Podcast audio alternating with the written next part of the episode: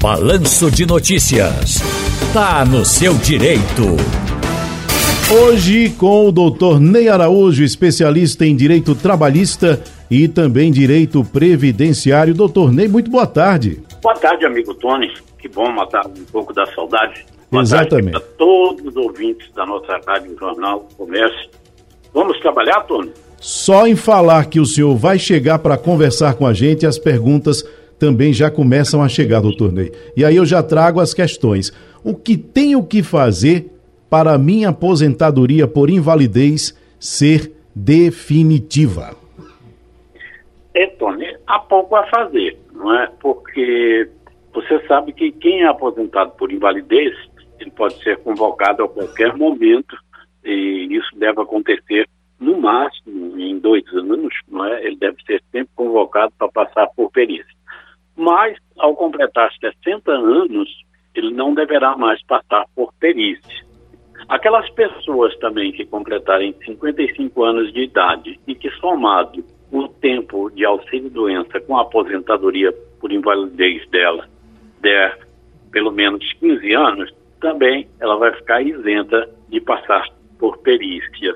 E, finalmente, ah, as pessoas não é, acometidas do HIV também estão dispensadas do periciamento médico, que é o que vai fazer o corte do benefício, não é? Quando se entende que aquela pessoa recuperou a capacidade para trabalhar. Nós temos aqui também participações no nosso WhatsApp, 991478520. Vamos ouvir a questão que traz o João Santana, ele é do Ibura. Boa tarde a todos da Rádio Jornal, aqui é João Santana do Ibura. Eu gostaria de saber do doutor Ney Araújo, quanto tempo falta para eu me aposentar? Eu comecei a trabalhar com coleta de lixo numa empresa de limpeza urbana em 2002. No caso, são 20 anos trabalhando com coleta de lixo. Eu tenho 23 anos. Quantos anos falta, doutor Ney, para eu me aposentar? Obrigado. Doutor Ney? Bom, é, a exigência até a reforma da, da Previdência, que foi em 13 de novembro de 2019, é que aquele que completasse 25 anos de trabalho insalubre ou perigoso poderia se aposentar, não é? E infelizmente não é o caso aí do nosso ouvinte, ele não chegou a completar até 13 de novembro os 25 anos.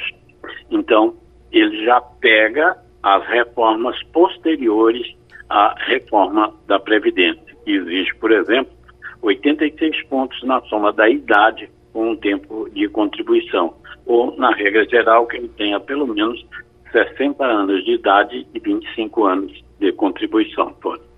Doutor Ney, veja essa questão. O meu pai pediu aposentadoria, mas faleceu. Como é que fica essa situação? E aí eu acrescento o seguinte: digamos que é, o resultado foi positivo e a, a, a, aposentadoria foi deferida, como é que fica? A pessoa faleceu. Pois é, Tony. Se a aposentadoria foi deferida, então aqueles, é, os chamados dependentes, ou seja, aqueles que, se o falecido já fosse aposentado ou tivesse adquirido não é, o direito de se aposentar, eles então deverão receber a pensão por morte.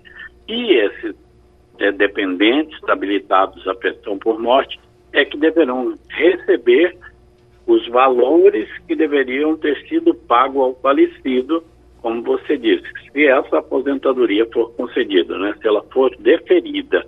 Então, tudo o que o falecido deixou de receber deverá ser pago aos seus dependentes que continuarão usufruindo da pensão por morte conforme as regras. Agora, doutor Ney, se o processo tiver tramitando, tiver em andamento, as pessoas da família elas podem dar sequência ou para por aí ninguém tem mais direito a nada? Seria, né? No caso aí, não, os, os herdeiros, né, por exemplo, não é, Tony? Eles tendo direito, não é?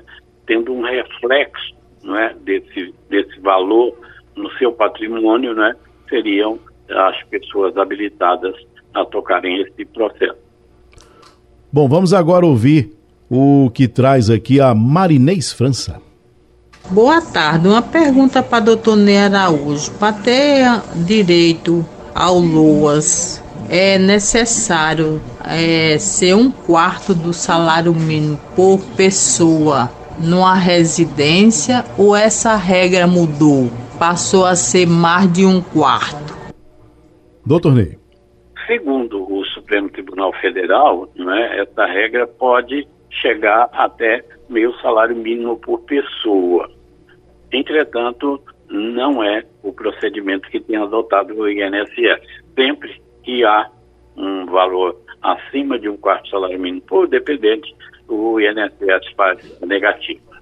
É preciso verificar o seguinte também, se nessa residência, não é, a, a pessoa, por exemplo, que está pedindo o benefício do chamado BPC LOAS, né?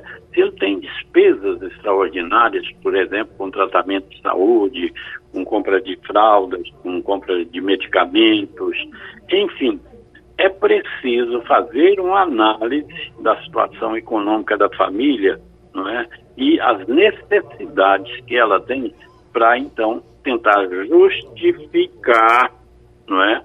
a concessão desse benefício, mesmo que não se obedeça essa regra básica de ser um quarto do salário mínimo para cada dependente. Doutor Ney, a Câmara dos Deputados aprovou hoje a medida provisória que altera as regras para concessão do auxílio alimentação pago aos trabalhadores e também regulamenta a adoção do, é, do teletrabalho pelas empresas. O texto, claro, vai agora para o Senado e a MP precisa ser aprovada até o dia 7 para não perder a validade. A respeito dessa MP, doutor Ney, o que é que a gente pode dizer? O que é que o trabalhador pode esperar? Olha, Tony, é, tem aspectos positivos ali dentro da, da, da, daquela dessa medida provisória a que você se refere, como, por exemplo, ao, tele, ao teletrabalho, não é? que deve ser dado preferencialmente às pessoas com deficiência ou aos pais que tenham filhos até quatro anos de idade. Então você veja,